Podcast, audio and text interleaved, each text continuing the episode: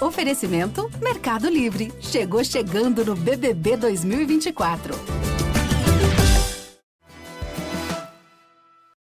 E toma-lhe papo de segunda quando? Segunda e quando? Ao vivo, papo luxo. Deixa eu falar uma coisa pra vocês.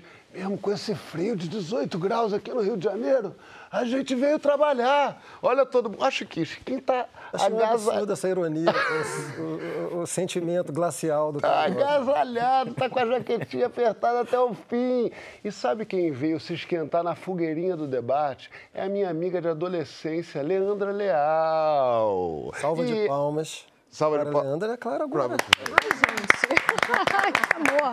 E ela, que eu adoraria que tivesse estado presente, me orientando na minha adolescência. psicanalista Vera Iaconelli. Nossa. Que falta fez isso?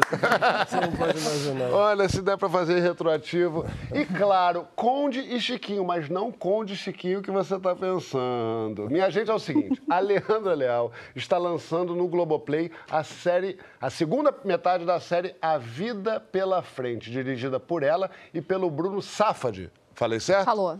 Bruno Safad, que também é meu amigo de infância.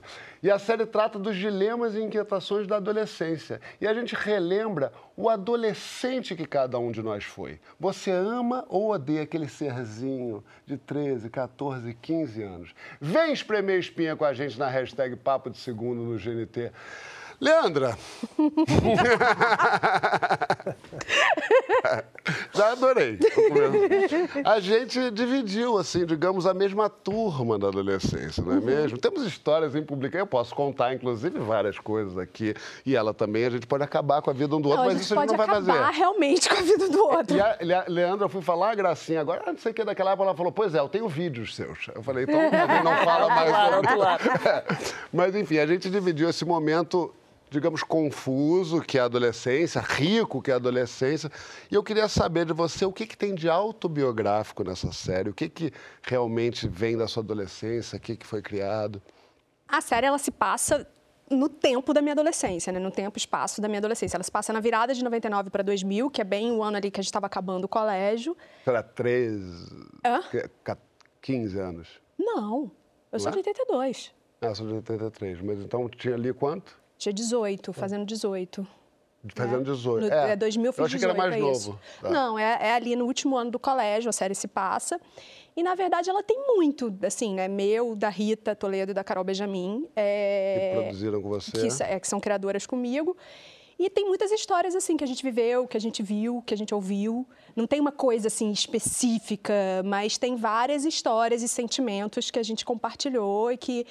Fatos que atravessaram a gente, que a gente quis trazer para essa série de ficção. Sei. Um cheiro, um mood ali, um tem, negócio. Exatamente. Uma tem. aura daquela tem, época. Tem, tem. E como é que, da onde surgiu essa ideia de fazer, essa vontade de fazer essa série? Então, a gente é amiga desde a adolescência, um pouquinho antes, né? Mas a adolescência é essa fase, né, que os amigos viram a sua família, que é muito importante, que você fica. É... E a gente queria muito falar dessa fase, assim. E nós três temos experiências diferentes com luto nessa fase.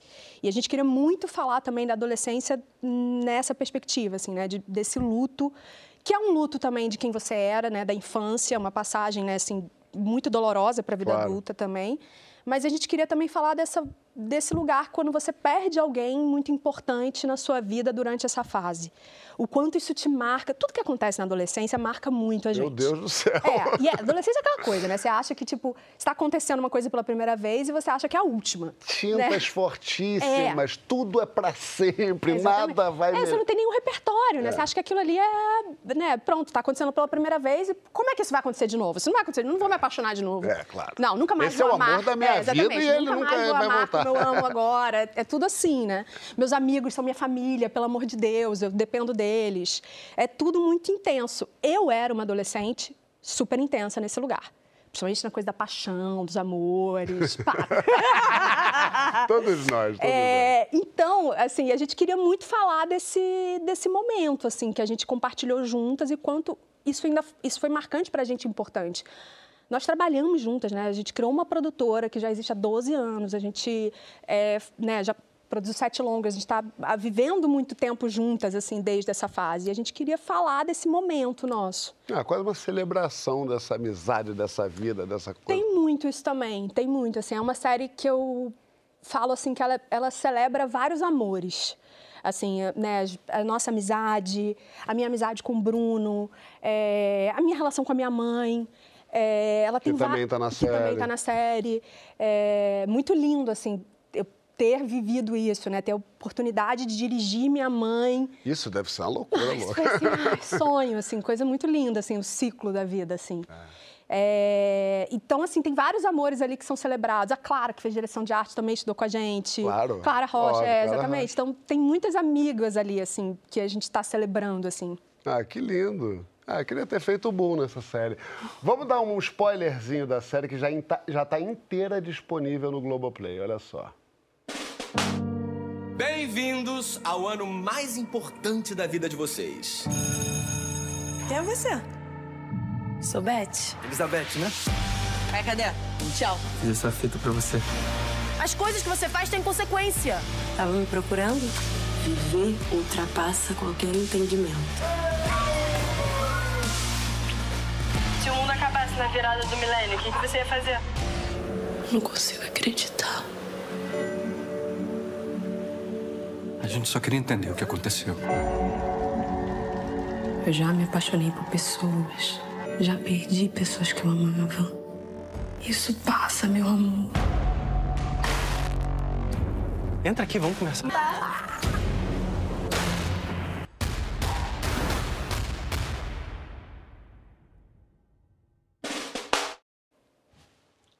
Olha aí, orgulhosa? Ai, tô feliz. Tá lindo, tá lindo. Tô feliz. Muito tempo fazendo né, o projeto, assim, 10 anos sonhando, planejando.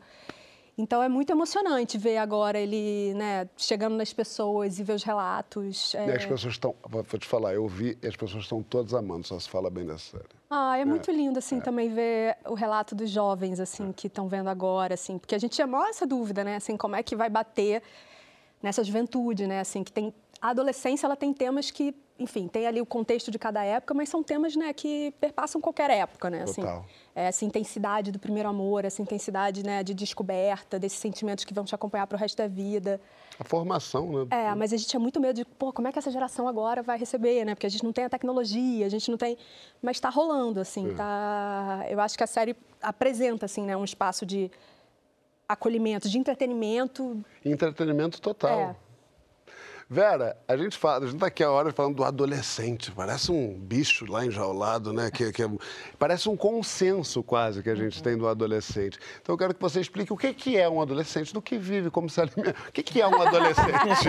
Explica pra gente sua visão sobre o que é, um Até a adolescente. ideia de adolescência é uma ideia mais recente, né? A passagem da infância para a idade adulta, ela era muito mais rápida. Então, uma pessoa de 18, 19 anos podia estar casada com filhos pequenos e ser considerado imediatamente um adulto. Então, essa, esse, essa ideia que a gente cultiva desse momento de transição longo, de de fazer muitas coisas, assim, inesperadas. Hormônios, É, não sabem o que na verdade, a gente, a gente foi esticando a adolescência, porque tem uma fase que a gente não tem mais como absorver a molecada no mundo atual, né? Então, a gente vai postergando cada vez mais a- essa passagem para a vida adulta e vai ficando um- uma infância meio anacrônica, um desejo de realização e sem espaço, inclusive, para ganhar seu dinheiro, para poder ter a sua vida sexual, vai postergando a vida sexual né? E a gente foi criando uma espécie de, de adolescência onde o cara está totalmente preparado para ter uma vida, para desejar, para transar, para amar, para fazer as coisas,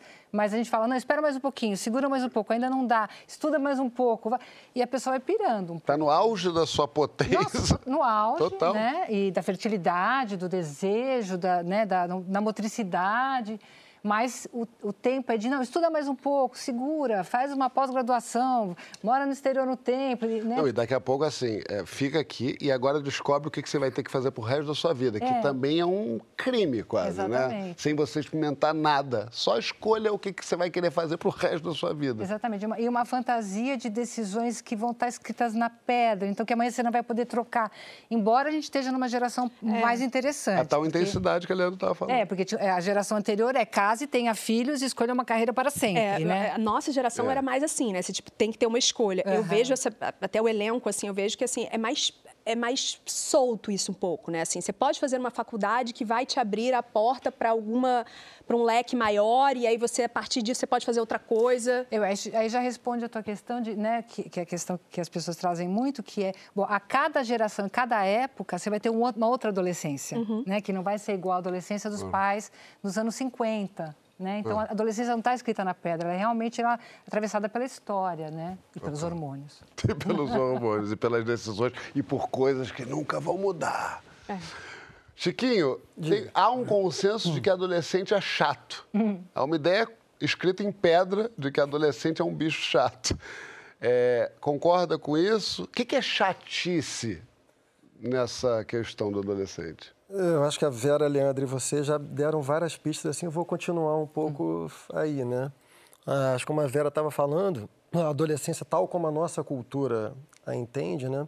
É uma espécie de limbo, porque é uma etapa da vida que já não é mais a infância, em- onde o sujeito é completamente tutelado pelos pais, mas também não é a vida adulta, onde o sujeito já adquiriu plena autonomia sexual, psicoafetiva, financeira. Então, tem uma espécie de limbo, o que já é uma coisa difícil. É, existe uma expectativa sobre o adolescente, uma expectativa dos pais e uma expectativa social de que ele se torne adulto. É nessa direção que ele vai. Então, ele tende a recusar a infância e, com isso, consequentemente, tem uma certa recusa, se não ao amor dos pais, pelo menos a certa forma é, com que esse amor se manifestou durante a infância, né? Então, já, já tem um primeiro desafio narcísico para os pais aí, é, que faz com que eles tendam a perceber, às vezes, o adolescente como um chato por essa recusa. Só que o, é, a coisa é muito mais complexa do que isso, né? Tem um, um livrinho que eu adoro, que a Vera com certeza conhece, que é o livrinho do Contardo sobre a adolescência, né, Vera? E o Contardo avança alguns argumentos que eu acho muito interessantes. Assim. O Contardo vai dizer, é, dentro desse contexto, desse limbo, o adolescente tem que lidar com mensagens que são contraditórias. Porque, por um lado, tem essa, essa ele, ele interpreta o desejo cultural e o desejo dos pais de que ele cresça e se torne um adulto. Mas, ao mesmo tempo, a nossa cultura não cessa de idealizar a própria figura do adolescente ou do jovem que se recusa a ser o adulto. Porque, de novo, o adulto na nossa cultura tende a ser percebido como um conservador ou um hipócrita. Ou seja, um sujeito que nessa idade renunciou aos seus desejos, ou um sujeito que vive esses desejos inconfessos de uma maneira dissimulada ou obscurantista. Né? Então, o adolescente fica espremido entre, de um lado, uma pressão para que ele seja adulto, mas, ao mesmo tempo, uma interpretação de que, na verdade, o mundo adulto é um mundo que o próprio mundo adulto repudia. E o mundo adulto idealiza a adolescência. Então, é por isso que, muitas vezes, é, o, ele- o- o adolescente acaba tentando resolver essa situação pela via da rebeldia, da transgressão.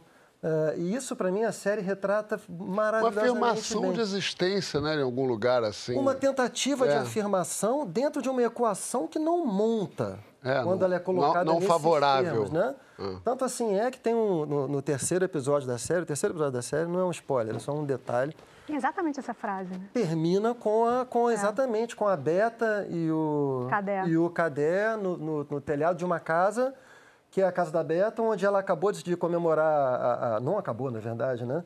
É, o sol está quase nascendo e foi uma festa de 18 anos dela, que- onde, onde eles consumiram cocaína pra caramba, droga pra caramba, e ela fala exatamente essa frase. O adulto ou é, ou é, ca- ou é Careta, todo adulto é hipócrita, careta todo é- adulto ou é hipócrita ou é careta. Então, acho que a chatice do adolescente é a percepção que a gente acaba tendo do modo como o adolescente reage diante de uma equação muito enigmática que é colocada para ele. Claro. E que ele acaba tentando resolver pela via de uma espécie de recusa em ato à imagem da vida adulta como conservadora ou careta. Então, é uma rebeldia em ato contra isso. Que para nós adultos a gente acaba experimentando isso como uma crítica em ato ao que nós somos e que a gente às vezes nomeia como chato, né? Como chatice. Tá pronto. Daqui a pouco é tua vez, você pode adolescente. Como você pode ver, eu estou estudando. eu estou assim esperando esse momento. Conde, me diz uma coisa. A sua, a sua, a sua experiência de adolescência tem a ver com isso aqui que a gente está falando? Como é que foi a sua experiência da galera que você conviveu? Cara, eu pensei em falar, em responder uma coisa, mas enquanto a Vera é, estava falando sobre adolescência, acabou me ocorrendo uma, uma, uma, lembrança aqui de, não, não apenas minha, mas tipo, de toda a turma que eu cresci ali. E queria falar sobre dois temas, os dois são sobre recurso.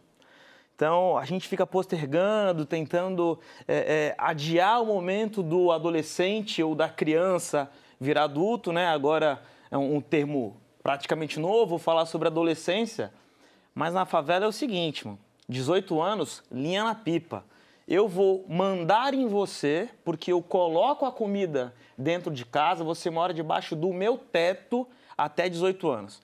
Quando chega 18 anos, amigão, tá na hora de trabalhar, é. tá na hora de você ser o seu próprio provedor, você ir atrás do seu próprio recurso. É, né? Tem esse recorte que é, que é, que é distante do que, que a gente estava falando. E tem, né? e tem, um, clássico. e tem uma, uma, uma segunda coisa que eu aprendo muito aqui com vocês, que nunca tinha passado pela minha cabeça, que é, por exemplo, se, sempre que vocês tocam nesse assunto, eu falei, cara, um dia eu, eu, eu vou falar disso aí. Limitar o celular, limitar o computador do, do filho que eu fico pensando, ainda bem que minha mãe não sabia mexer no computador, porque ela não me limitou. Então, quando, às vezes eu, a gente tinha dinheiro para pagar a internet, às vezes não tinha. Então, quando tinha, ficava baixando um monte de programa, de software, de vídeo, é, aprendendo a editar. E quando não tinha, era curioso. É, eu pegava todos esses aplicativos, esses softwares, esses vídeos de tutorial, videoaula, e ficava tentando aprender a mexer naquilo ali. Então, uma coisa que me chama muita atenção é quando os pais assim não têm muito recurso, eles ficam se esforçando ao máximo para dar esse recurso aos filhos. E quando eu vejo mesmo um pai vindo de periferia, que já teve um pouquinho de condição a mais, já começa a impor alguns limites ali. Esse limite é uma coisa que me chama muito a atenção, porque nunca tinha passado pela minha cabeça, de repente, ó, meu filho só vai ter celular no final de semana. Meu filho só vai ter videogame tantas horas por dia no sábado se ele cumprir as atividades tal, tal, tal. Isso não fez Mas não parte... tem a ver com uma, com, talvez com uma disponibilidade de cuidar. O cara está trabalhando, dois empregos, não sei o quê, ele não pode olhar para a casa dele e botar esse tipo de limite? Não, sem dúvida. No, no, no, não discordo disso, não. Os limites, inclusive, eles são mega importantes, né? Claro. Mas acho que o fato, falando, fazendo recorte de internet, acho que essa tecnologia que é algo muito novo para esses pais que não tiveram recurso lá atrás, é, acaba sendo como uma conquista para os pais também. Puxa vida, eu consegui comprar um celular para meu filho, eu consegui comprar um videogame, então, por favor, fique jogando seu videogame. E a, agora, você falou uma coisa que é importante, que também a galera acaba abandonando ali a criação dos filhos, dá um iPad, dá um tablet, dá um, um, um celular, um videogame também e, e começa a se ausentar daquela criação, que aí isso é um outro problema, né? Problema, é. inclusive, mais moderno que eu não tive é, essa... Eu não consegui presenciar isso na minha adolescência. Isso não era tratado. Hoje é um tema que, opa, calma aí.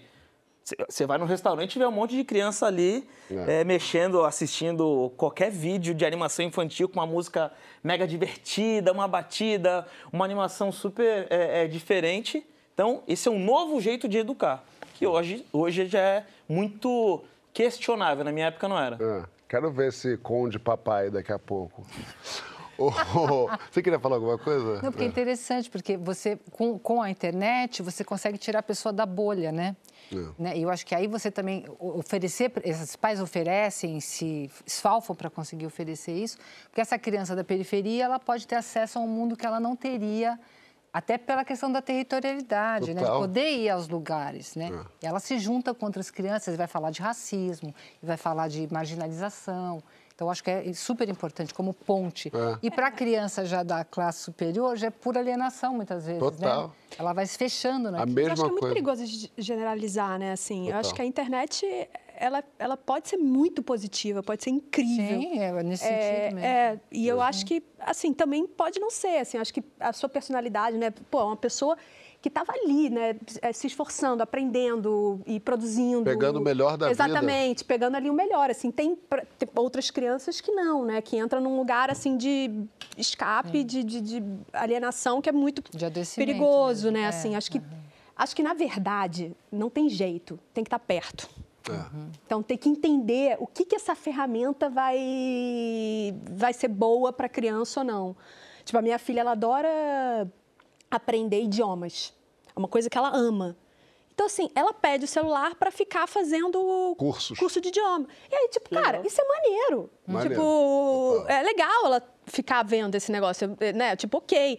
Agora, pô, se é para fazer uma, best- uma coisa meio boba, besteira, eu falo assim, cara, não, né? Você tem que estar ali. Não tem como não estar presente, né? Intermediando essa. É o remédio e veneno, a dose, né? A diferença É, do remédio e exatamente, veneno. a dose. Mas outro dia eu estava com. é, eu fui participar de um projeto e tinha um- umas crianças com, em situação de vulnerabilidade. Um deles eu conversei, ele, eu falei assim: que, que você gosta de fazer? Ele falou: ficar no computador. Eu falei: o que, que você faz no computador? Ele falou: viajo. Aí eu achei que ele tinha falado viajo de uma maneira simbólica, tipo, viajo. Eu falei: não, viajo. Aí ele foi me contando que ele conhece várias, vários países no Google Earth. Ele vai andando Caraca. pelas ruas. Ah, que Qual é a E fica vendo.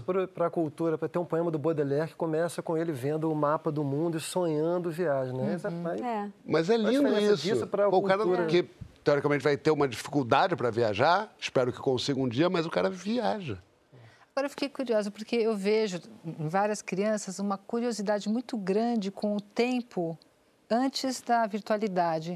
Então, com filmes dos anos 80, filmes dos anos 90, que trazem esse tempo diferente do deles. É como se eles quisessem saber como é que funcionava isso, né? Pensando na sua série, eu vejo a molecada de hoje interessada numa série como a sua, porque também é como se pudesse saber de um tempo, sabe, outro, né? No qual não se vivia em É função viver dessa- outro, da tela. um- uma, quase uma máquina do tempo. É, é curioso, é mas curioso. eles realmente têm um interesse nisso. Como é que eram as relações? Espero é que sim? Vera. Espero que tenham. Não, é eles o que eu me têm, pego. é, não, eles têm, né? Eu fico achando que né, os anos 90 é o que era pra gente os anos 70. Total. Né? Que, tipo, os nossos que- pais é, que os nossos falavam, pais é. tinham essa, né, esse lugar de Na nostalgia. minha época. Exatamente. Tipo, aí eu fico, é, assim, é, ado- os adolescentes hoje em dia, eles têm super... Não é à toa agora que tá na moda, né? Tipo, essa virada, né? 90 para 2000. Total, estética É, completamente. É. Leandro, eu queria perguntar uma coisa para você que eu não vou conseguir terminar esse blo- bloco sem perguntar. Você disse que contar é um processo de cura. E aí eu queria saber o que, que a vida pela frente curou em você. Aff, tanta coisa. Então começa. Ah, muita coisa. A adolescência, esses sentimentos, essas confusões, esse lugar de você se perdoar, né? Muitas vezes na adolescência você acaba fazendo merda e não sabendo dizer, né? A, a- a cap- a capacidade de você elaborar, né? Assim, a- o que você está sentindo é muito difícil. E muitas vezes depois você olha para trás e você fala assim, cara, se eu entendesse o que eu estava sentindo naquela hora, eu poderia ter feito de uma forma Era diferente. tão mais simples. Era tão mais simples, eu poderia ter falado isso, eu poderia ter. E aí, tipo, cara, você reviver e entender, na verdade, que você fez a sua. que você podia, né? Isso daí é. E eu acho, na verdade, que grande parte do que eu faço na vida é para elaborar o que eu vivi. assim, de fato, assim, graças a Deus eu tenho a arte como aliada, assim, para conseguir elaborar a minha vida. Assim, a, ferramenta que eu entendi lá naquela época, na adolescência, que isso era minha aliada. Muito bonito isso. Fazer as pazes comigo, é, com a sua adolescência, é muito bonito. Na volta, a gente fala sobre crescer aos olhos do público. Como foi crescer para a Leandra, que aos oito anos de idade já era uma estrela internacional. Não. Confessa na hashtag Papo Segundo no GNT. Você é gentil ou inferniza teu ídolo? Eu infernizo o Condzilla. A gente já volta.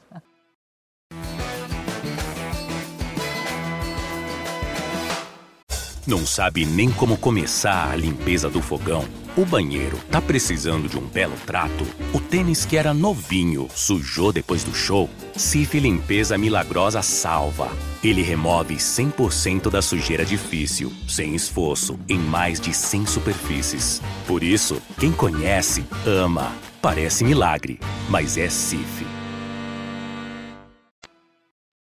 E de volta com essa duplaça, Leandra Leal e Vera Iaconelli. Olha só, a Leandra está na TV desde os oito anos de idade. Atenção, você ouviu direito, oito anos de idade. E a Vera saiu do consultório para falar de psicanálise publicamente. Qual o lado bom e qual o lado cruel dessa exposição toda? Você cobra dos seus ídolos? Conta lá na hashtag Papo de Segunda no GNT. O que é direito de fã? O que é invasão de privacidade? Isso é difícil. Vamos ver o seguinte, vamos ver a trajetória de Leandra Leal desde o começo. Ai, meu Deus.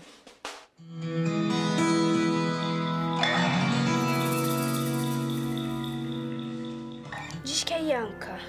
É, Yanka. Diz que é irmã da Dara. Olha, desfile que é uma coisa muito, Muito urgente, lindo. viu? Uma coisa muito grave que aconteceu. Eu tinha 12 anos, gente, A era muito criança. Diz que é do interesse dele.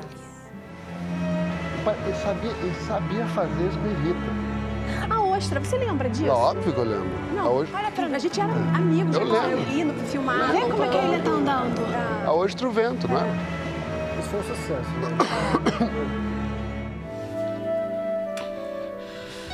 Né? Tudo. É, essa, essa, que essa novela... Isso aí, Leandro já estava com uma parte morando em Nova York.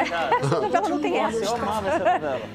E ela reprisa, ela é um sucesso. É meu namorado. Aí deu um pulo gigante. E o tá seu ótimo. namorado se parece assim comigo? Ele é igual. Não, você não acredita. Ele só tem um olho de outra cor e o cabelo um pouco diferente, mas o resto é... Não sobra muita coisa, né, bonita? Nath, quando ele voltar, ele vai estar com quase 14 anos. A gente esteve com a Tainá aqui. Ai, maravilhosa. É. Tanta coisa. Vai ser bom. Esse foi o arquivo confidencial. que loucura, né? Ver Em isso. 2020 eu achei que você tinha 16 anos ali de novo. É, foi. Não, e o mais. Incrível, né? E o mais louco é a Leandra, ela sempre foi adulta. Né? Um jeito, você vê ali que ela faz a cena de Pantanal com 4 anos de idade, aqui, ó. Falando o texto bem articulado, as letras, tudo bem. É um gêniozinho. Você imitou o Alckmin agora, né? É. Firme! É... Leandra, o que, que você considera que foi diferente na sua infância e na infância, do- em relação à- infância dos réis mortais que estavam à sua volta? Ó, pra mim, trabalhar foi muito bom. Em que, em que É, sentido? Pra mim foi muito bom é, por essas coisas que a gente estava falando, assim, né? Tipo, é, da adolescência, de eu ter perdido meu pai. Me deu uma perspectiva, assim, o trabalho. O trabalho me deu um senso de, tipo, cara, quantas coisas ainda tenho para viver, é, a vida pela frente, sabe? assim? Claro. o trabalho, para mim, abriu esse lugar. Então, para mim, foi muito importante trabalhar desde jovem. Não acho que é assim para todo mundo. É, eu tive uma sorte também que na nossa adolescência ainda não existia rede social. Sorte grande. É, então assim, talvez, com certeza seria muito difícil. S- É, essa coisa do- da, da invasão, do, do é, self. é, de você, sei lá, né, tipo, esse lugar da adolescência, de você estar numa balada, sabe, tipo, coisas assim, que você também tá vivendo ali e tal, sei lá, gente, mil dificuldades. é, mil dificuldades, assim, tipo... Mas isso te dava uma segurança maior? Eu acho que eu nem pensava sobre isso, né, gente? Não, mas tipo de lidar com, com o crush, com as amigas. Você acha que você tinha uma segurança maior porque você já trabalhava, já tinha sua vida, já era sacudida? Não. Não? Não, eu acho que uma das coisas melhores para mim de envelhecer é realmente como você gosta mais de você. É. Porque, né, isso aí para mim é a grande coisa também da adolescência, essa dúvida que você tem de quem é você, mas de se você é legal, se você é maneiro, se você é bonita, se você é- é- são muitas, né, você não tem muita, eu pelo menos não tinha. Leandra, você mentia muito bem, então, porque parecia que você sabia tudo, que você estava resolvidíssima, que a Vera estava te atendendo, que estava tudo acontecendo Eu estava, maravilhosamente. eu estava, Tava- como se tava- tava com alguém tava ali. em clínica. Estava em clínica, amor, tava, sim. Mas, é, não, cara, muitos problemas de autoestima a gente tem, assim, na adolescência, né? Assim, de É por mais que você, sei lá, possa. E eu acho que isso também é uma parada do adolescente, né? Que é você vender uma imagem de que você sabe muito, de que você tá muito bem resolvido, não sei o quê, darará, mas na verdade você tá fudido e tá cheio de problema. Acho que a série fala muito isso também, né? De tipo, o quanto é. é Você tem que estar atento e com um olhar empático. Aquilo que você ficou falando no primeiro bloco, eu, eu- eu lembrei também uma coisa pra mim, assim, fazendo a série, que era, pô, eu quero muito fazer a série pra adulta que eu sou hoje, para os adultos de hoje também olharem, lembrando que você já foi adolescente. Porque muitas vezes, quando você vai falar com adolescente, você fala assim, com, exatamente, como se fosse um idiota, né? É. Assim, eu já passei por isso, aqueles clichês, aquela coisa meio. É. É, como se fosse uma. cara, e eu com 18 anos é isso. Eu achava que eu sabia muita coisa, mas eu sofria muito e eu me achava horrível. E era, sei lá, e no mesmo dia, né? Tipo, eu acordava me sentindo horrível, É. aí depois eu me achava o máximo. Almoçava o máximo. Máximo. E aí eu chegava em casa de noite me sentindo pior, O né? Tipo, do é um- uma montanha russa de emoção. Carrossel de emoções. Como diria minha mãe, dona Gilda, carrapato com tosse. Eu adoro essa expressão, que quer dizer gente que se acha que acha que sabe tudo e não sabe nada. Vera, a psicanálise te abriu um espaço de figura pública, né? Diria até de guru de muitas pessoas. É, Na pior das hipóteses, é, né? Eu queria saber, assim, o que que isso te afetou pro bem e pro mal? Ó, me afetou porque no consultório tem uma coisa do tipo, esse artigo que você escreveu ou isso que você falou foi para mim, né? O, a- o paciente achar que sempre é tudo referido a ele. Então, é- é- isso é engraçado, a gente administra na, na clínica, mas não existia esse ruído antes, não existia essa coisa autorreferente, né? E também, é, as, as minhas filhas me chamam de subcelebridade, né? Gostei. Mãe, você que é subcelebridade, tem uma pessoa vindo na nossa direção, acho que ela vai vir te cumprimentar. E Eu, eu acho simpático, eu acho legal. Mas, assim, se vai na balada e exagera, eu já penso que alguém está olhando, que vai tirar uma foto. É, é curioso, eu nunca tinha vivido isso. E acho que você se sente mais exposto. E recentemente eu visitei minha filha fora, e numa cidade muito pequenininha, e percebi assim, ninguém olhando, ninguém, e me senti muito mais à vontade. Falei, nossa, que engraçado. Não- Só depois que eu comecei a ficar um pouco mais pública, é que eu me senti um pouco mais constrangida no espaço público. Eu- E lá fora eu percebi a diferença. É uma pessoa Eu não sei o que você vive desde os oito anos, mas pelo amor de Deus, deve ser terrível. Porque eu tô achando.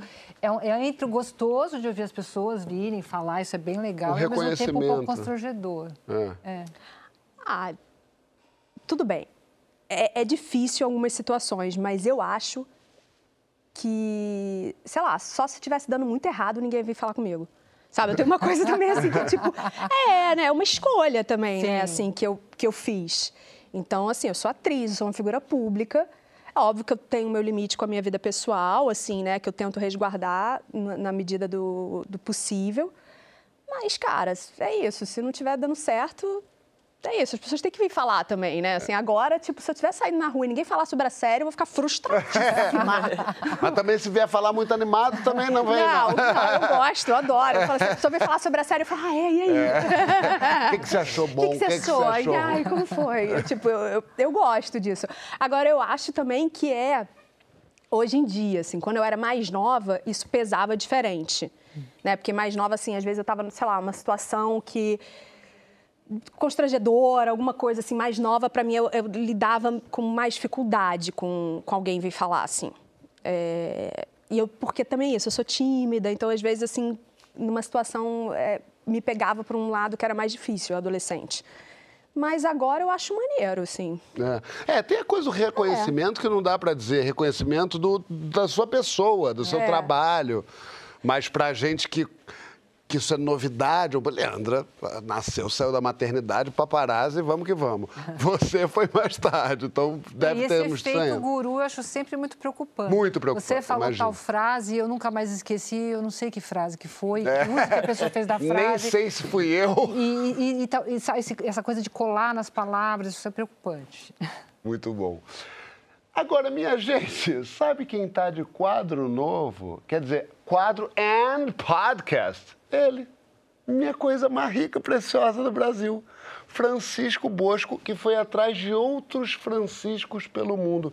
É isso, Francisco. Eu sou o único verdadeiro trabalhador desse programa. Você é o cara que vai gravar um Eu sou o quadro. eterno funcionário do mês desse programa. Quer falar um pouco? pendurar meu quadrinho ali. A gente já pendurou, não lembra? Não, Esqueceu? voltar. É.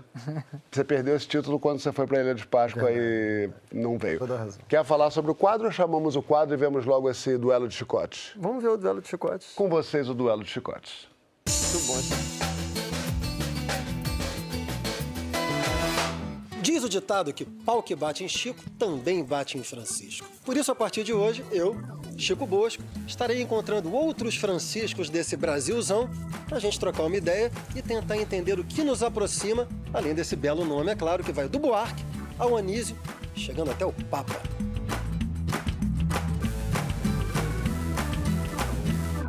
No episódio de hoje, eu vou estar conversando sobre inspiração, sobre o que nos move na vida, sobre o que é ser artista, com uma pessoa, o meu xará aqui, que vocês já viram quem é, que assim como eu, portanto, também é descendente de um ícone da MPB.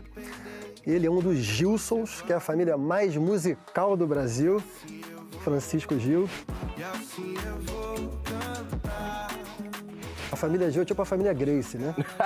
então acho que é muito natural para vocês. Eu queria saber como é que você começou, Fran. Como é que foi esse começo para você? Assim?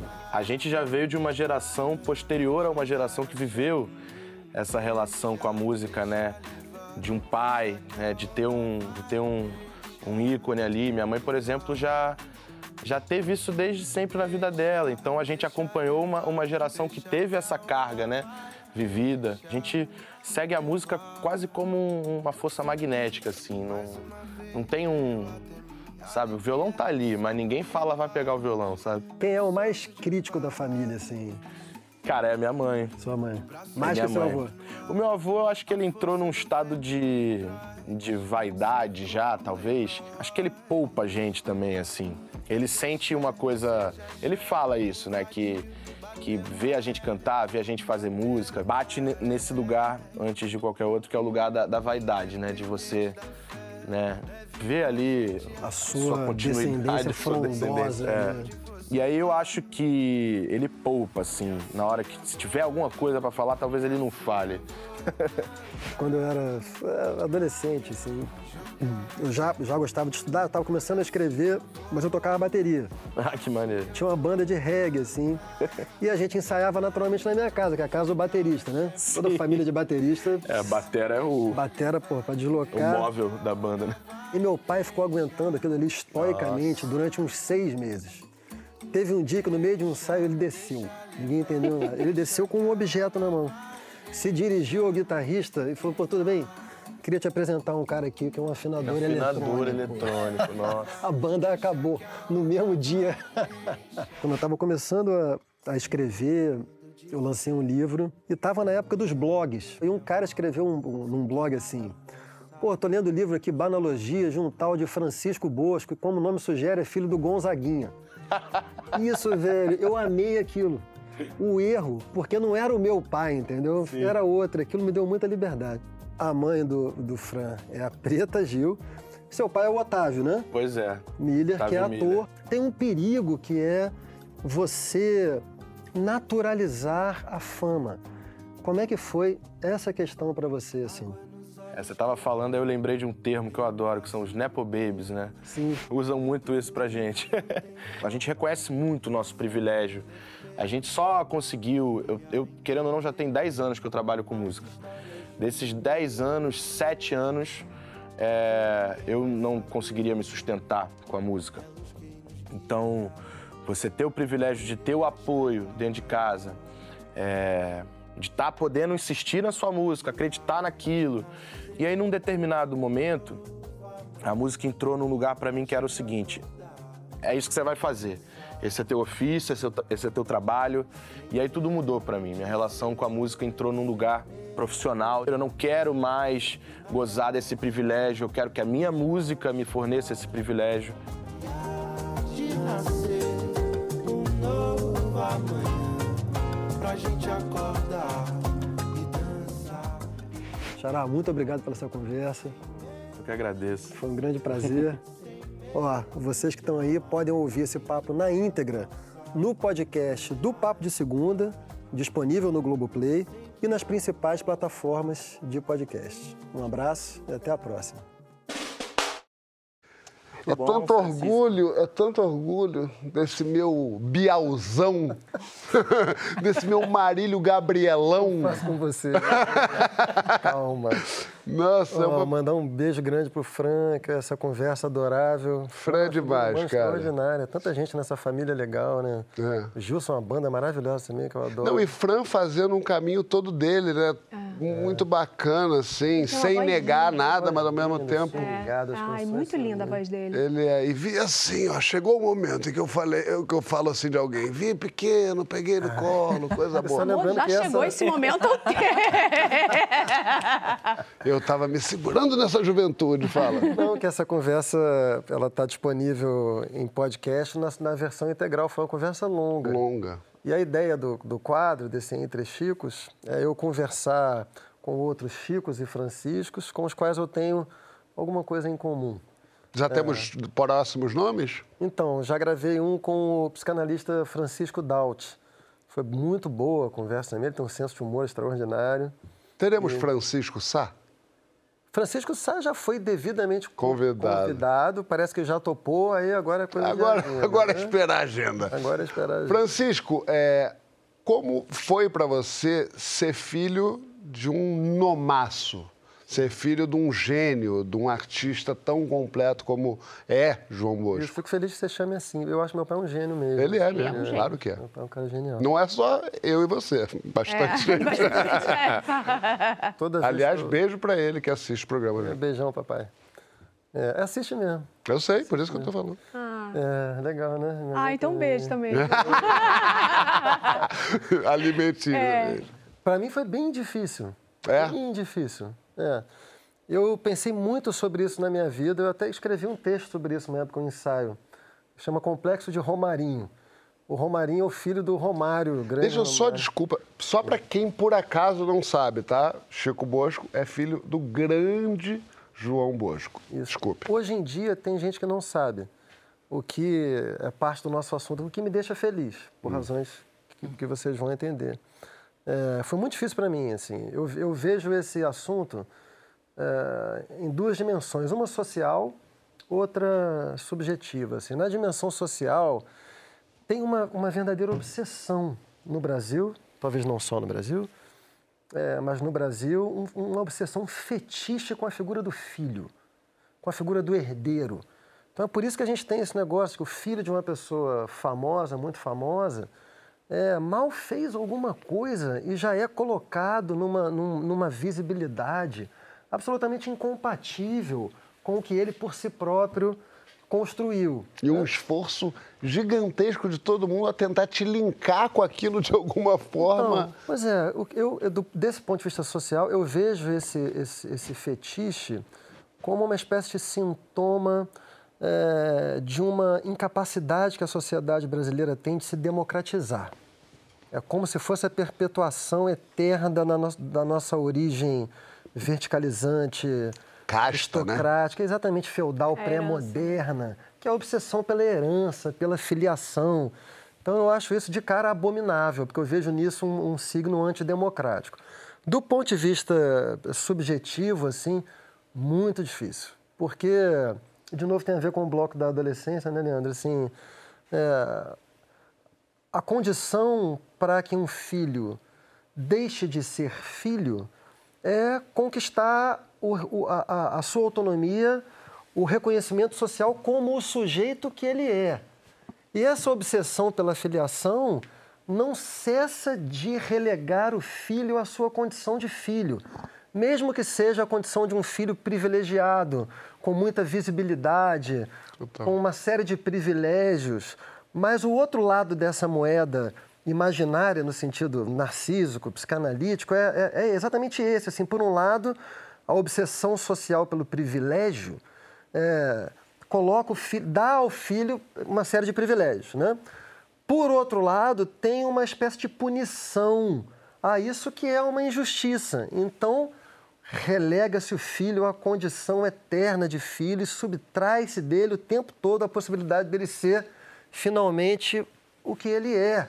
Então, assim, eu lutei contra isso, assim, há muito tempo da minha vida. Foi bastante difícil sair. Eu quero falar com o Conde, mas só vou contar uma historinha boba, assim. Eu também, meu pai é um jornalista relativamente famoso, chamado Tarso de Castro, e na minha vida ali eu pensava muito, eu não posso ser meu pai, não posso fazer jornalismo, não posso fazer nada que se compare a ele. Eu fui dar a volta, fui morar em São Paulo, virar publicitário, não sei o quê. Fiz Porta dos Fundos, a primeira entrevista, nunca vou esquecer, Folha de São Paulo, Centro, Folha de São Paulo. Aí o cara fala assim: você acha que Porta dos Fundos é uma espécie de pasquim? É um grupo de comediantes. Eu falei, deixa. Mas Condizila, por sua vez, não nasceu à sombra de um nome que o, de alguma forma, é, é, obrigasse a ser qualquer coisa. Você foi pioneiro na sua vida. Foi bom isso de você não ter que, enfim, ser comparado com ninguém, mas ao mesmo tempo ter que abrir teu, teu caminho com, com facão e muita força? Cara, a gente tava falando aqui do, do termo Nepo Baby aí, né? Nepo Baby, eu Termo aprendi novo outro dia. também, é. Nepo aprendi. Baby, conhecia Nepo Baby? Eu aprendi passada. na pesquisa do programa. É. Primeiro eu queria falar... Conde, você tem que saber das coisas contemporâneas, tá? Senão eu me Pô, já tô ficando pior tio já ainda. também, cara. Já tô ficando tio. Pra molecadinha aí, esses dias um, um- filho do amigo falou em casa. E aí falou assim: ah, vamos lá na casa do Condzilla, não sei o quê. Ele é meio antigo, ele é do YouTube, né? Acabou, Conde, acabou. Mentira. É, molecada é, TikTok acabou. hoje. É, molecada é- é outra geração. Olha, Mas voltando Tudo que tem de novo. pra então- mim deu. Pelo amor de Deus. Voltando aqui a falar do Chico, pô, cara, eu descobri que você era filho do João Bosco tem acho que um mês e meio, dois. Estudou legal. Não, porque assim, eu já. Eu, bem o nariz. É. Não, eu admirava muito o trabalho do Chico quando eu vim aqui como convidado em novembro, eu acho. Foi. Falei, caramba, esse cara fera, tal, não sei o que, ela não sabia, né, do, da, da ligação. Mas o, sobrenome pô, É. é. o mesmo, mas depois de meses eu fui saber de quem ele era filho, né? Mas eu tô aqui na frente de três talentos, filhos de outros talentos, e na minha vida de tra- do trabalho ali também, eu acabo é, é, ajudando a construir a carreira de uma molecada, é, meninos, meninas, um monte de, de talento aí de, de periferia. E o que eu olho para vocês e eu tento aprender muito com vocês assim, é como que eu vou construir esse meu futuro. Porque, aí respondendo diretamente a tua pergunta, é, como foi é, construir uma carreira sem estar à sombra, né, no bom sentido, apadrinhado, ou às vezes por padrinho, às vezes diretamente por, por pai, mãe, enfim. É, cara, eu vou ajudar essa galera a ter filhos que vão ser herdeiros.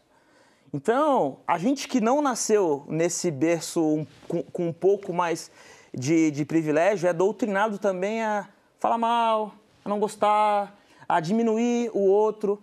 E depois eu pensei, opa, calma aí. Mas meu filho também vai ser um herdeiro. Meu filho também eh, vai nascer num lugar um pouco mais privilegiado. E espero que ele tenha muito orgulho, que ele reconheça o lugar de onde eu saí e entenda aí todos os obstáculos que eu tive que enfrentar para chegar até aqui, ter a oportunidade de estar dividindo aqui esse espaço com vocês e estar ajudando a construir a, a carreira de outros talentos, que eu espero também que os filhos desses outros talentos também tenham orgulho dos pais, né? Beleza, mas a gente não é, acredita em meritocracia, a gente sabe que não é todo mundo que parte do mesmo lugar e, ao mesmo tempo, a gente também tem um trabalho social que é muito importante para tentar dar um pouco mais de, não dignidade, mas ajudar a dar aquele pontapé inicial, e tentar equilibrar um pouco mais, né? Através do Instituto Condzilla, que é onde a gente forma aí os jovens de periferia, porque eu fico pensando muito como que foi construído esse Condzilla, né? Através de educação. Então, através de educação, a gente tenta fazer isso, ao mesmo tempo ajudando a trabalhar a carreira desses talentos, desses cantores e agora desses atores também, né?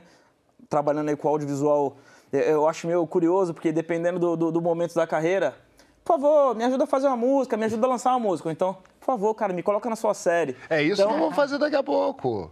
Pedir esse emprego aí pra você. Todos nós vamos acabar Em pedindo. casa, em casa, quando estiver tomando uma. Então, é, é muito curioso isso, né? Como contribuir na vida da outra pessoa e fatalmente o filho dele vai se tornar um herdeiro e como que esse herdeiro tenha orgulho da trajetória dos pais. Então eu fico sempre com esse pensamento assim, tudo bem, a gente tem que ajudar a construir um futuro melhor para a sociedade, mas a gente também tem que pensar melhor no nosso futuro. Eu ainda não tenho filho, mas espero que meu filho tenha orgulho do trabalho que a gente fez. Claro que vai ter. Eu já tô. Lembra, lembra o, o, o Emicida, que o seu amigo que você adora, tem a melhor frase para mim sobre herdeiro. Ah, eu sei, é O maravilhoso. Emicida falava assim, de vez em quando, no meio de uma fala, ele falava assim, puta que pariu, minha filha é boy. minha filha é boy. Ela vai vai. falar assim, mano, minha filha acha que toda casa tem piscina. Aí mandava, minha filha é boy. Eu vi uma entrevista dele falando do, do avião. Pai, não tem aquele avião com cama? Ô, Vera, é, você que é uma guru, brincadeira. Mas você, você acha que o filho é, seguir a profissão do pai é, ou da mãe, né?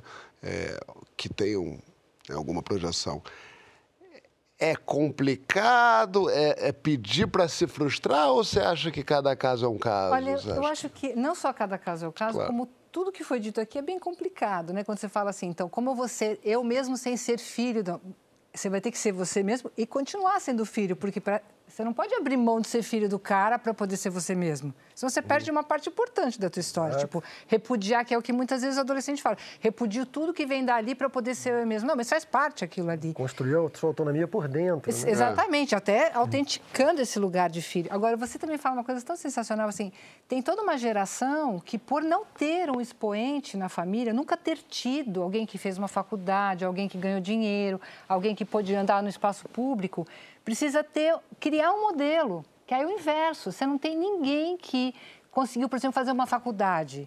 O cara chega na faculdade, ele entra na faculdade pública e não consegue cursar porque ele está como que sustentando uma- um sonho que ninguém realizou antes dele. Então, ter um expoente lá na frente é bom, e às vezes a falta desse expoente é ruim, quer dizer, os dois lados. Claro. Você vai ter que fazer alguma coisa com isso, vai ter que fazer disso seu. Então, você ter ido lá na frente, o moleque que está vindo com você fala assim: ah, ele foi, então talvez eu também possa. Se ninguém foi, talvez ninguém possa, entende? Então, é importante ter alguém lá. É interessante. Só enfatizando o que a Vera falou, assim, eu acabei é, fazendo uma fala unilateral sobre a dificuldade né, desse processo, mas é evidente que ser filho de uma pessoa é, é que é lógico. inspiradora e tudo, isso tem uma dimensão. Eu Tem ônus e do- bônus, né? Eu acho que tem preço para todo isso. mundo e... e- Tem uma, tem uma historinha fofa que foram perguntar pro filho do Bob Dylan. Como era ser filho do Bob Dylan? Ele falou, eu acho ótimo, eu ligo o pessoal da gravadora, eles me atendem em um segundo, eu marco o show, rapaz, o pessoal vai, o meu pai posta, eu tô indo. Então tem seu lado bom também. E na volta a gente vai descobrir se agendar o sexo é uma boa para manter a vida sexual em dia. Vem na hashtag Papo de Segundo no GNT e diz se você marca a hora ou deixa acontecer. Marca na tua agenda um minuto que eu vou e volto.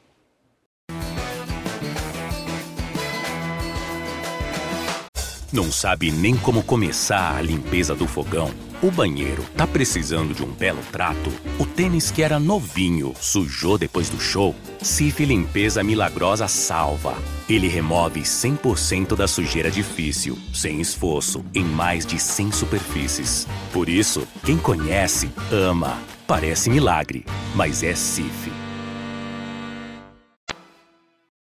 Porra, eu acho muito. De volta, peguei eles falando na companhia A muito honrosa. programa bom, É, a exatamente. conversa continua. A conversa, o que, que, que, que, que maravilhoso aqui. A gente está aqui nessa companhia maravilhosa de Leandra Leal e Vera Iaconelli. Sim. E Vera está para lançar um livro, Manifesto Antimaternalista. Falei certo? Sim. Maravilhosamente. Me fala um pouco sobre esse livro. Então, pré-lançamento é amanhã, Olha, dia 11. não trouxe, você imagina você ter trazido o livro? É, não.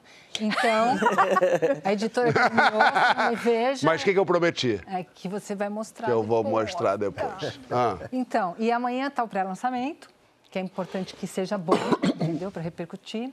E o, o livro é sobre os, ru- os ruídos, as ideologias, que no caso é a ideologia maternalista, que atravessam a maternidade e atrapalham a maternidade, atrapalham a parentalidade e comprometem o cuidado que a sociedade tem que ter com as próximas gerações. Então, eh, eu vou mapeando aí o discurso maternalista, que é um discurso que tem o seu auge da passagem do século XIX para o XX, vou mostrando como esse discurso está no berço da psicanálise e como ele vai criando as seguintes fantasias, né? Que os filhos são responsabilidade única e exclusiva das mulheres, só elas sabem cuidar, e o Estado ajuda as mulheres a fazerem o que é obrigação dela e que só elas sabem fazer, e desqualifica todos os outros que podem e devem se comprometer com as próximas gerações. Então, uma espécie de bola de ferro no pé das mulheres, que vai dizer, inclusive a psicanálise vai dizer em alguns lugares, alguns deslizes é, muito hegemônicos ali do, do, da época da, do nascedouro da, da psicanálise, uma ideia de que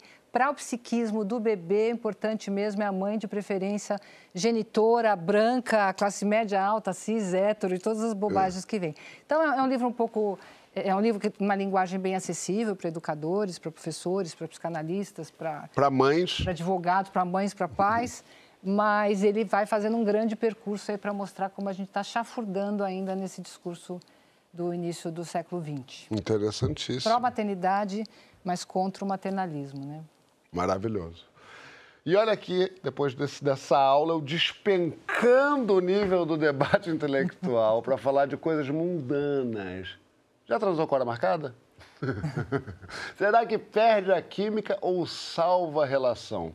Encontra comigo na hashtag Papo de Segunda no GNT e conta se agendar sexo é uma boa. E sabe quem é adepta de agendamento sexual? Mônica Martelli. E ela explica por quê, olha aí. A gente, quando tá casado, a gente, quando tá na convivência diária, a gente tem uma tendência a adiar o afeto, adiar o amor, adiar o encontro. O marido tá do lado mesmo. A deixa pra amanhã, a deixa pra depois da manhã, a deixa pra depois, depois, depois, depois da manhã. Então, assim vai indo, vai indo e a gente vai adiando esse encontro. A primeira vez que eu ouvi falar sobre agendamento de sexo no casamento, eu já tava namorando, não tava mais casada. Aí na hora eu pensei, gente, quem namora tem dia marcado pra transar. Porque se eu vejo meu namorado sexta e sábado, é sexta e sábado pra transar. No meu caso, de vez em quando salpica aí uma quarta-feira se solta do nada, mas tem um dia pra transar e é maravilhoso. Porque você pensa no que vai vestir, no que vai beber, alimenta a fantasia. Aí pra quem fala assim, gente, mas não é frio você marcar um dia pra transar, a questão é que a gente aprendeu que sexo bom é sexo espontâneo. Aí você tá 10 anos casada, acabou de ter uma discussão ou, ou resolver alguma questão de filho. Aí você acha que vai passar na frente do marido, mostrar um ombro e ele vai falar: Nossa, amor, que loucura! Você tá maravilhosa. Você vai ver o marido de cueca e fala: Nossa, amor, vocês vão se pegar naquele tesão. Jura, amor? Você vai contar com esse acaso? Você marcar um dia de encontro, eu acho que é pensar e cuidar da relação. Porque a gente marca dia para poder buscar filho na escola, marca dia para fazer yoga, marca dia para ir para terapia. Por que, que não pode marcar um dia para poder ter um encontro? Hein? Por que, que não pode? Pode, por que, que não pode? Leandra. Vamos logo com você. Lingerie, apetrecho, é, fantasia de Batman, essas coisas De Batman, todas. não sei. Isso ajuda a manter vivo o desejo ou mais é companheirismo? Às vezes vê o companheiro fazendo uma boa faxina, falar, ó, esse cara é legal pra caramba, no sentido de da gente ter uma vida junto. Essa coisa do dia a dia, dá mais tesão ou é essa coisa de Sei o que está apetrecho? passando na cabeça da Leandro nesse momento. O que, que Esse é? programa tá vendo tão bem. Eu tava gostando desse Tava programa. legal, ele tava falando de psicanálise, de filhos, mas enfim. Não, tudo bem. É... Mais psicanalítico esse assunto. Não é? Exatamente, Opa, o exatamente. desejo? É. Ah, eu acho que tudo vale, assim. Acho que tesão é uma coisa que não tem muita regra, né? Assim, tem gente que sente mais tesão, né, tipo, nisso, nesse companheirismo. Eu não, compar, eu não compararia, sei lá, um vibrador com uma vassoura. Calma! Né? É isso, eu tô falando assim nesse lugar, assim. Eu acho que realmente tudo pode ser, É. pode despertar tesão na pessoa. É, mas eu tô falando assim, um casamento ali, né? Hum. Aquele longo, que a gente já tá ali enfrentando aquele dia a dia. Eu acho super normal você agendar. Agendar. Eu acho super É isso que eu normal. queria tirar. Eu acho super normal, porque eu acho que depende das da fase que você tá, né? Um momento pra vocês. Não, e tem momentos assim, caralho, que você tá trabalhando muito, que vocês não conseguem se encontrar, né? Que um tá trabalhando de um, de, de um jeito. Eu falo assim, cara, tipo, é normal isso, assim. Claro. Acho, acho que é saudável você chegar e falar assim, cara, eu vou chegar, sexta-feira a filmagem vai acabar mais cedo, sei lá o quê, vamos ficar junto, né? Assim, tipo, eu acho que é, É um normal. date. É, eu- acho que é normal acontecer isso, mas eu não acho. ah, sei lá, eu acho estranho, tipo, sei lá. Só chegar- ser assim. só ser assim. Acho estranho, sei lá, ah, a gente só vai transar terça e quinta, ou sábado, sei lá. tipo, marcar um dia assim, um dia... Sei lá, eu acharia... Eu acho estranho. Isso aí tem que mas dar. eu acho que dependendo do contexto... Mas é que eu acho que isso aí também não tem regra, Não né? tem regra. Ah, eu acho que essa coisa é, é o que cabe melhor pra vida de cada um, entendeu? Não tem um, um- Mas eu, na minha vida, acho que dependendo da fase, é muito saudável agendar. Gostei. Vera, é, marcar sexo na agenda é sinal de que relacionamento é a prioridade ou justamente que não, está em segundo plano, está sendo la- largado Ah, para eu acho trás? que é caso a caso, né? Dentro da- da- disso que a Lenda está trazendo, o problema é o ter que. Você poder fazer, você faz o que você quiser, mas você tem que fazer. Então, só vai curtir se for do jeito tal, se só for espontâneo, se só for marcado, se só for com a fantasia de Batman. Não sei o que você acha da fantasia de Batman. Mas, enfim... Eu só transo assim, não sei você. isso, é- isso- é- são imperativos que te obrigam a fazer de uma certa forma. A gente está, sim, condicionado por desejos inconscientes, né? Então, tem coisas que acionam pessoa- aquela pessoa especificamente. Mas improviso, é, imperativos- improviso é excitante, vai. Ali Também, aquele negócio também. de eita caramba. Exatamente. Mas tem gente que acha que não, né? É? É. Tem gente que gosta de transar no Excel. É, tem. tem. Eu gostei que a Leandra ela tá falando, ela tá pensando claramente em nomes. Eu tô. É evidente que Não, é verdade, porque isso é muito variável, né? Mas a isso. grande fantasia do, do perverso, o problema do perverso, que a gente acha que ele faz de tudo, nada. Ele faz uma ceninha que ele repete a exaustão. Se não tiver com o salto 15, vermelho, tá, tá, tá, não rola nada. Então, é- é- é- a- o enquadramento dele é minúsculo. O neurótico ainda joga um, um pouco mais.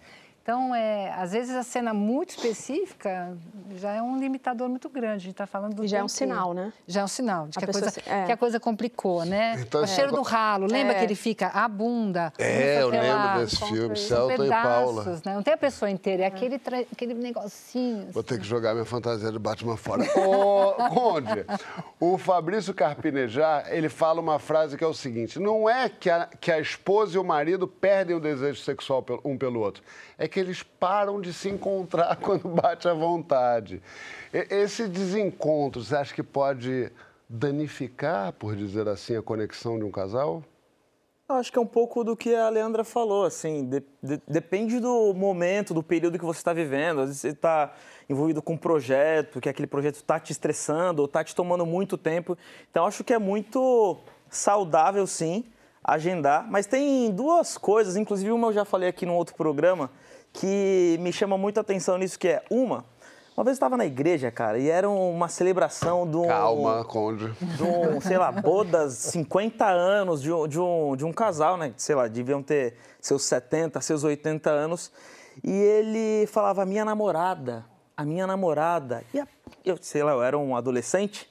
Eu via aquele cara de 70, 80 anos chamando a sua esposa, que tinha mais ou menos ali a mesma idade, de namorada. E aí eu fiquei com isso na cabeça. E aí, a outra coisa que eu já falei do meu tio, eu tenho um tio que perdeu a sua esposa, né, minha tia, e um pouquinho antes dela falecer, ele falou: "Cara, eu tava namorando muito com ela". Falei: "Como assim?". Pô, a gente era casado, é, ela é evangélica, então vamos no motel? Ela: "Não, calma aí, no motel. mas a gente é casado". É verdade, tem razão. Então ele falou que ele curtiu muito aquele momento, né? E nisso eu tinha uns 18, 19 anos quando ele estava falando isso pra mim e pro meu irmão ali. Eu fiquei pensando, cara, é verdade. Um casal tem que namorar. Eu acho que o que falta nisso, quando acaba caindo na rotina, é voltar a namorar, cara. É então, de repente, por exemplo, é, vamos fazer, marcar um date, vamos jantar e um dormir negócio, fora. e- e- Cara, já tá marcado. Ou até dormir né, em casa mesmo, Sim, mas vamos sim. sair pra tomar um negócio. Mas eu acho que esse, esse, essa dica aí eu achei boa. vamos marcar um date e vamos dormir fora. Vamos. Falei, ah, como assim? Você diz, hipoteticamente. É que você olhou no meu Não, olho e falou, vamos marcar um date, vamos dormir fora. Eu aceitei, Eu vou acho falar que tem uma situação também com o filho que também é essa coisa do agendar, né? Assim, porque tem toda uma logística. É, tem toda uma logística também, né, com o filho, que você também tem que, tem que ter muito cuidado disso, de preservar, Se né? esconder aí na própria casa pra ninguém ver nada. Não, eu tô falando de preservar esse lugar, né? Do, do, do namoro, né? Assim, de você estar se encontrando, de você estar olhando para aquela pessoa. E eu acho que tem uma coisa que você falou, né, no início, assim, do cuidado, né? Da coisa da, de uma pessoa que ajuda, porque às vezes também a sobrecarga em cima da mulher é algo, é algo que cria muita mágoa também, né? Porque você vê, assim, o homem fazendo as coisas, saindo, não sei o quê, darará. E não é só que... é, Isso machuca, né? Assim, machuca. a- a- a- E, e- e dá E aí isso perde menos, tesão. menos 11 de tesão. É, né? exatamente. Aí você perde tesão. Você fala, porra, eu tô aqui, tarará, porra, fazendo tudo. Isso, isso é chato mesmo. Mas eu acho que eu sou a favor de agendar, sou a favor de não agendar, sou a favor de tudo. É isso aí. É. Agende quando for boa. agendar. Francisco está com o olhinho de quem quer falar. Não, me sinto contemplado muito pelo que o Conde falou, Leandro, a Vera também. Assim, eu acho que a premissa dessa pauta... Mas eu quero te perguntar uma coisa daí. Posso, posso só Pode, falar? óbvio. Eu acho que a premissa dessa pauta é um pouco uma, uma certa suspeição sobre o desejo sexual no casamento. Porque, no fundo, assim, sexo marcado é um date, como Um você date, falou. é. Só que um date entre pessoas que não são casadas é um date, é normal. Um date entre pessoas casadas vira uma coisa estranhíssima. Porque tem essa, no fundo tem essa suspeição, que as caras são casadas, eles, eles trepam. Assim, não é de todo infundada Não essa é de suspeição. infundada. Em parte, assim, casa- casamento com filho é cheio de armadilhas. A, a Leandra acabou de falar uma delas. A outra é você dessexualizar o seu parceiro. Porque o investimento amoroso no, no filho pode ser uma coisa tão poderosa, mas ele pode vir por, uma, por um viés mais infantilizante ali também, Uhum. né? um negócio ali de você fazer um trio muito forte com a criança. Então é importante você sexualizar o outro. Agora, eu sou adepto de... De marcar. De marcar é, um date. Assim, a gente, a gente sai, vai pra festa, dança, papapá, depois a gente volta pra casa e continua dançando, e, e aí transa, não sei o que, é um troço que dura, e conecta a gente pra caramba. E também na terça-feira, tá, se tiver os dois em casa, não tiver ninguém também, o bicho pega também, tá tudo certo. A última vez que aconteceu foi em 54, não tinha ninguém na casa É. do Chico. Ô, Francisco, mas eu acho. Vê o que eu vou fazer com essa gola rodida. Não, mas o que eu acho que tem uma coisa também nessa pauta que é priorizar e fazer questão. Porque tem, eu acho que no dia a dia, uma, né, um- um- uma armadilha de você botar aquela pessoa num lugar meio banal ali, todo meio. "Não, aqui." e da manhã eu vou, hoje eu tô com preguiça, não sei o quê. Eu acho que tem essa coisa da marcação que eu acho que pode funcionar, Francisco. Vamos marcar? Quando você for casado, quando você for casado, você vai fazer isso. Eu vou. Mas sabe que é uma coisa que é muito triste que eu marco também hora para fazer? Vai acabar esse programa. Acabar né? esse programa. Olha. Não passou rápido? Hoje não é a Vera que vai terminar a nossa sessão. Não é a Vera que vai terminar. Acabou, gente. Muito obrigado. Amei. Eu Muito amei. obrigado mesmo. Foi 10. Poxa, amei. Obrigada mesmo. Passou rápido. Amei. Vida pela frente. A Vida pela Frente tá no Globoplay, os 10 Inteirinha. episódios inteiro lá, episódios 30 minutos, dá pra você maratonar e é uma delícia, é uma série é, que foi feita isso, com muito amor. E eu queria mandar um beijo, gente, Claro. Pra minha mãe que tá vendo o Ah, programa. Ângela. É. Me aguentou muito aí roubando atriz comida. Carinho por ela. Minha gente, é Josi, isso. eu queria pegar carona no beijo também. E mandar um beijo pra Zazá e pro Tchelo, que são os pais Da Flora, que tá é a genial. protagonista da série, tá maravilhosa. Então, um beijo pros dois, Manda um beijo, beijo pra pra alguém, Flora. cara. E parabéns a Vera pelo livro que eu não li e já gostei. Também. Beijo para as minhas filhas que eu adoro vocês. Conde. Beijo, Alana. Isso aí. E beijo para você. Beijo. Meu... Minha senhora e meu senhor que está nos assistindo. Até semana que vem.